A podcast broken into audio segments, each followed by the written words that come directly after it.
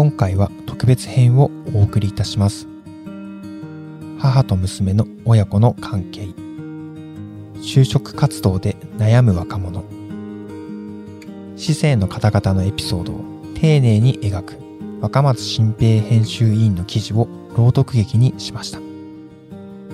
心温まるお話をお楽しみください。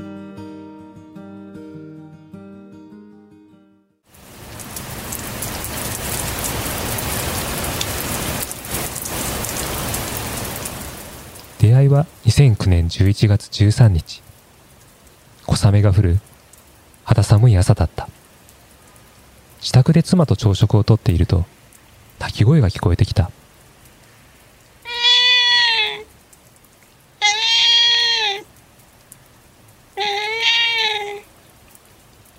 イニングの窓から外を覗くとプランターの上にずぶ濡れの子猫がいた。近くの電柱にいたカラスが狙っているように見えたが仕事に行く時間が迫っていた。ハラハラしながらそのまま出社。夜に帰宅すると妻が子猫を自宅に迎え入れていた。ポテトと名付けられたオスの子猫は人懐っこくて甘えん坊だった。椅子に座っていると膝の上に。寝ていると体の上に乗ってきて一緒に寝たがった。5年半後の2015年5月長女が生まれた。ポテトがベビーベッドに一緒に寝ることもあったが赤ちゃんに手を出したことは一度もなかった。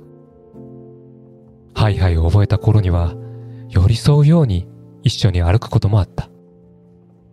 もしかしてお兄ちゃん気取り？と思いながら眺めていた。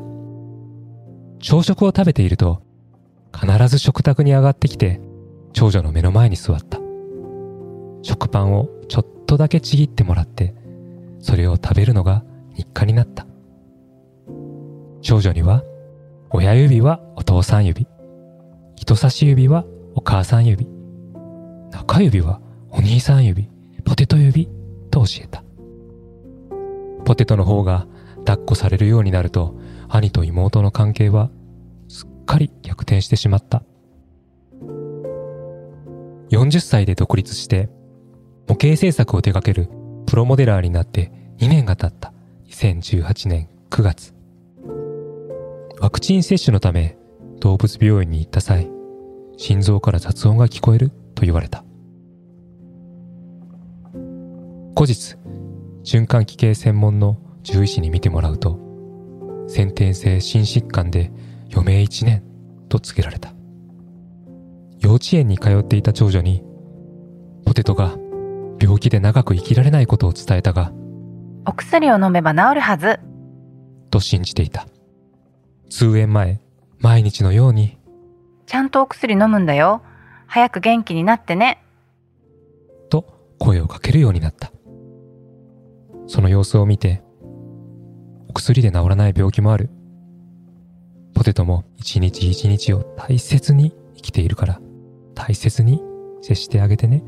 とそれとなく伝えていた。2020年3月26日午後9時過ぎ。ポテトはこの世を去った。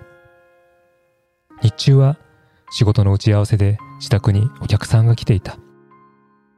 ポテトは初対面だったがいつものように愛嬌を振りまいていて変わった様子はなかった。夜になり子供を寝かしつけた後あれ？姿が見えないなと探したらベッドの下でガタガタと震えていた。酸素発生器をつけて救命しようとしたが発作を起こし始めた。ああもう我慢しなくていいぞと覚悟を決めて体を撫で続けていたら間もなく行ってしまった。子供たちに心配をかけないように寝静まるまで我慢してくれていたのかな。そう思うと涙が止まらなかった。翌朝動かなくなったポテトを見た5歳の長女は死が実感できてないようだった。体は冷たくてどんなに撫でても全く動かない。今日は幼稚園行かない。次第に寂しさがこみ上げてきたようで泣き出してしまった。火葬場での最後の別れの時、お願いだからポテトを燃やさないで。やだよ長女は大声で泣いた。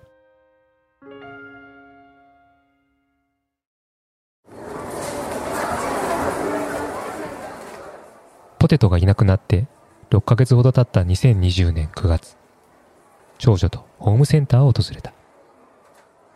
買い物を済ませて駐車場に向かう途中、別館のペットセンターが目に入った。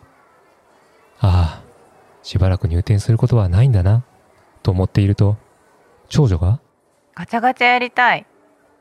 ペットセンターの入り口にはカプセルトイの筐体が並んでいた。通園バッグにはたくさんのキーホルダーがじゃらじゃらとついている。また増やすつもりだな。広報的におもちゃを幼稚園に持っていこうとしてるな。と、一旦は渋った。だが、長女がいつになく神妙な顔をしていたので、お金を渡した。それから数日後の朝、ポテトの家の前に小さな缶詰の形をしたマスコットが置いてあった。長女が先日のガチャガチャで手に入れたものだった。ポテト何にも食べてないからお腹空いていると思って。これならおもちゃだからおままごとで食べられるでしょ？そうか。このためだったのか。